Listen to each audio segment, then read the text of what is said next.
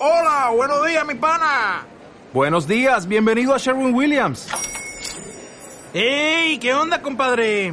¿Qué onda? Ya tengo lista la pintura que ordenaste en el ProPlus app. Con más de 6.000 representantes en nuestras tiendas listos para atenderte en tu idioma y beneficios para contratistas que encontrarás en aliadopro.com. En Sherwin Williams somos el aliado del PRO.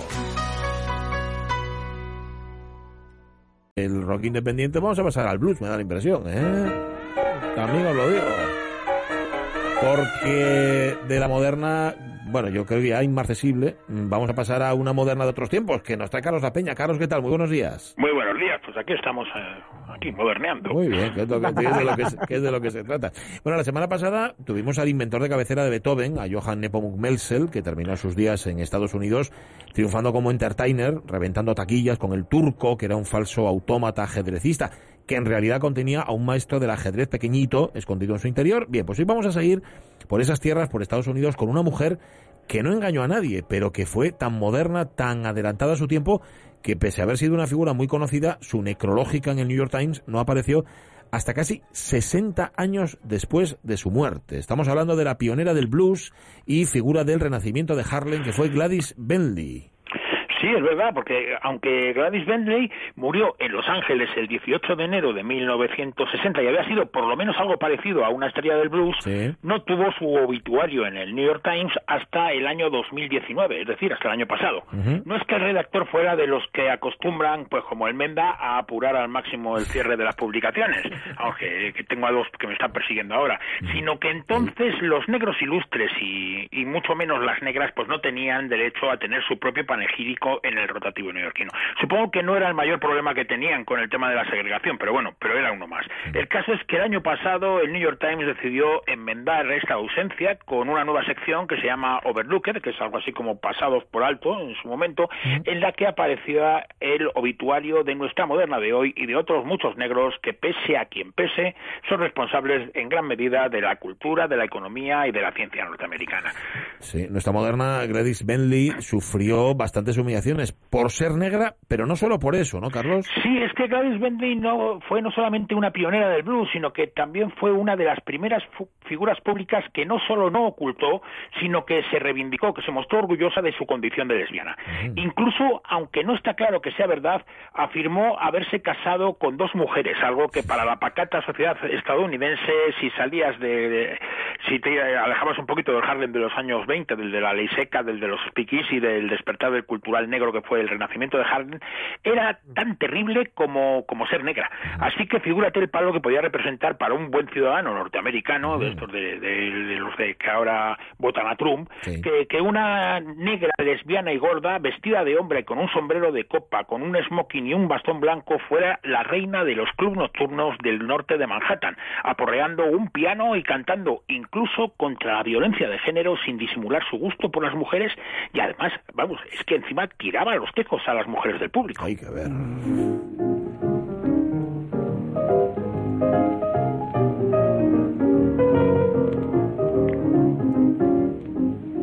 I'll make you miserable, treat us women like you do. Ooh, la, da, da, da, da. I'll make you miserable, treat us women like you do.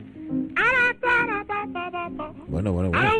Es Gladys Bentley tocando el piano, cantando e imitando la trompeta con la voz en un scat que, vamos, no envidia a la de su amigo Satchmo, Louis Armstrong. ¡Qué barbaridad! Está cantando su Worried Blues y sin chiquita se pregunta, ¿qué hizo que los hombres nos trataran como tú? No quiero un hombre al que tenga que darle mi dinero. La próxima vez le daré seis metros bajo tierra. Oye, ¿de dónde, ¿de dónde sale, Carlos? ¿De dónde sale nuestra moderna Gladys Bentley? Bueno, Gladys Alberta que eh, nace el 12 de agosto de 1907 en Filadelfia. Es la mayor de los cuatro hijos del afroamericano George L. Bentley y de la caribeña Mary Mout, originaria de, Trinidad. Más adelante, Gladys dirá que había nacido en Puerto España, en Trinidad y Tobago, pero eso no era más que una de las muchas trolas que contó en entrevistas y que ahora despistan a sus biógrafos. Desde pequeña se sintió rechazada por su familia. Decía que su madre deseaba que hubiera nacido un niño y que cuando le dijeron que había parido una niña, pues no quiso ni tocarla, vamos. De hecho, tardó seis meses en hacerlo, tiempo en el que Gladys fue criada por, por su abuela. Desde la niñez su comportamiento, su comportamiento desafió lo que se esperaba de ella por su género. Era bastante grandota, le gustaba vestirse con los trajes de su hermano en vez de llevar un atuendo más femenino y se enamoraba encima de sus maestras. Ser gorda, negra, pobre y lesbiana le sirvió para recibir las burlas de sus compañeros de escuela y para que su familia la llevara a uno de esos médicos que afirman curar la homosexualidad como si fuera una gripe, pero que no son capaces de, curar lo que es su propia tontería. Pero vamos, la, la Gladys niña solo, se, solo encontraba consuelo en la música. Ajá, bueno, con una infancia tan feliz, a algunos resultará extraño que huyera de casa con 16 años. Además de los sapos que se tragaba en Pensilvania, llegó a sus oídos que en el norte de Manhattan había un lugar, un barrio, donde los negros que habían llegado huyendo de la segregación del sur estaban levantando su propia cultura. Un lugar donde su música, su pintura, su literatura también valía. Era 1923 y allí estaba renaciendo con fuerza el arte negro en aquel movimiento, el renacimiento de Harlem, que sentó las bases de la, de la imparable cultura afroamericana, tampoco considerada por debajo de la calle de 96 de Nueva York.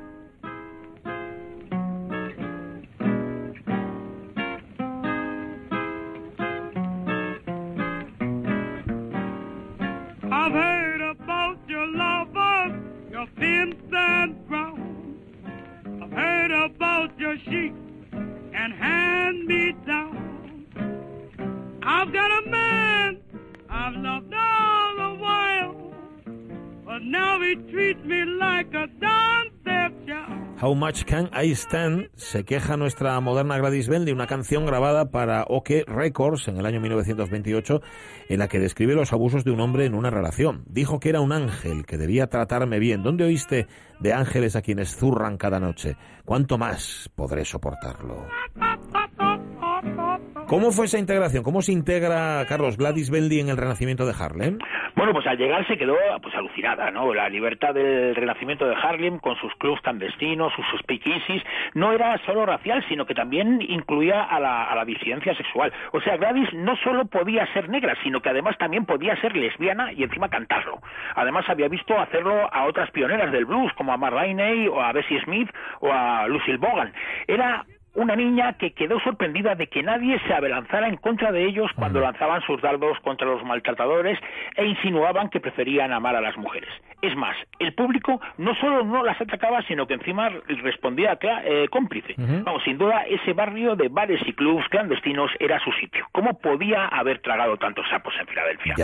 Bueno, es bueno recordar que estamos en plena ley seca, que para deleite de los puritanos y enriquecimiento de los mafiosos en Estados Unidos no se podía beber alcohol por entonces, algo que naturalmente en estos clubes no sucedía, claro. Vamos, es lo que sucede cuando haces prohibiciones estúpidas de ese tipo, vamos, que, quieren beber hasta los astemios.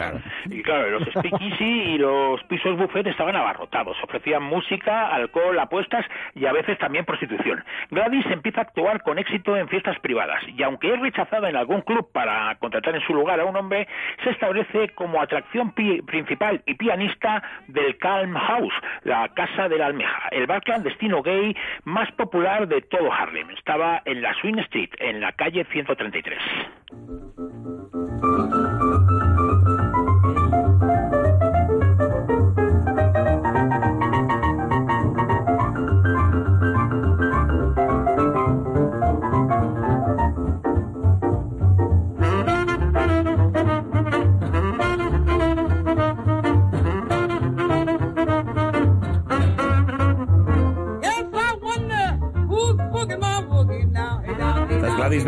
Su quinteto cantando su Booging My Boogie. Es una grabación del año 45 para la Casa Excelsior cuando ya había abandonado Harlem para establecerse en California. Pero no corramos tanto, no corramos tanto. ¿eh? Porque nosotros seguimos en Harlem. Queremos saber, Carlos, cómo era ver a Gladys ahí en Harlem. Sí, vamos, pues adelantándose a las lesbianas Bats de, de los años 50, Bats se podía traducir eh, como marimacho, eh, la señora Bentley actuaba siempre vestida de hombre, con su smoking blanco, su chistera y su bastón, aunque siempre se refería a ella en femenino, aunque fuera vestida de hombre. Lanson Hughes, uno de los principales literatos del Renacimiento de Harlem, la describe aporreando el piano toda la noche sin descanso con un potente ritmo de jungla. Fue una asombrosa exhibición de energía musical. Una dama negra, grande, oscura y masculina, cuyos pies golpean el suelo mientras sus dedos golpean el teclado. Una pieza perfecta de escultura africana animada por su propio ritmo además de, de, sus canciones, interpreta también pues temas populares a los que cambia la letra, muy a menudo de forma picante, pero siempre de forma hilarante. Se insinúa abiertamente a las mujeres del público y se convierte en una de las principales atracciones de todo Harlem. Gladys y el Count House tenían un lugar destacado eh, en el famoso mapa de los nightclubs de Harlem del, del caricaturista Elmer Sims Campbell. Nuestra moderna también aparece como personaje en varias novelas y obras de teatro del Renacimiento nacimiento de Harlem, como en Parties de Carl von Batzen, eh, Deep River de Clement Roots eh, o Stranger Brother de, de Blair Nice. Y mira, lo curioso es que con estos espectáculos, aunque la música suya no sale en la radio y las letras más explícitas tampoco aparecen en sus grabaciones, oye, Gladys Bentley consigue hacerse rica y famosa, ¿no? Sí, vamos, la chica negra, gorda, lesbiana y pobre de Filadelfia en Harlem ya no es pobre, aunque sí sigue siendo todo lo demás. Eso sí, Vive en Park Avenue en un apartamento con servicio por el que paga la friolera de 300 pavos al mes, que en aquel momento pues era un dineral. Se pasea por la Gran Manzana conduciendo un coche de lujo, aunque hay quien dice que, que realmente no vivía en eso de Park Avenue, sino que vivía en el ático de una de sus amantes. Pero bueno, quién sabrá. Todos los clubs, eso sí que es verdad y está comprobado, incluso los de fuera de Harlem y hasta fuera de Nueva York, se la rifran. Actúa en el Apollo, en el segregado Cotton Club, pero también sale a Pittsburgh, a Chicago, a Cleveland, a Hollywood. Pero en 1929 llega el crack de Wall Street y con él la recesión que hace trizas los felices años 20. Además, a finales de 1933, la, la vigésimo primera enmienda de la Constitución de Estados Unidos acaba con la ley seca y deja sin sentido los clubs ilegales. Gladys actúa ahora cada noche en el Wangi Club, que ahora que ahora es legal. Está en la séptima avenida entre la 131 y la 132 oeste. Es un, un local mítico con un ambiente acogedor e igualitario, tanto en términos raciales como sexuales, donde ha compartido escenario con Louis Armstrong, con Bessie Smith, con Fats Waller, con Edel Water o con el Duke Ellington. Allí la señora Beldey, la gran drag king, actúa vestida de hombre acompañada por un grupo de coristas negros homosexuales travestidos. El éxito es apabullante.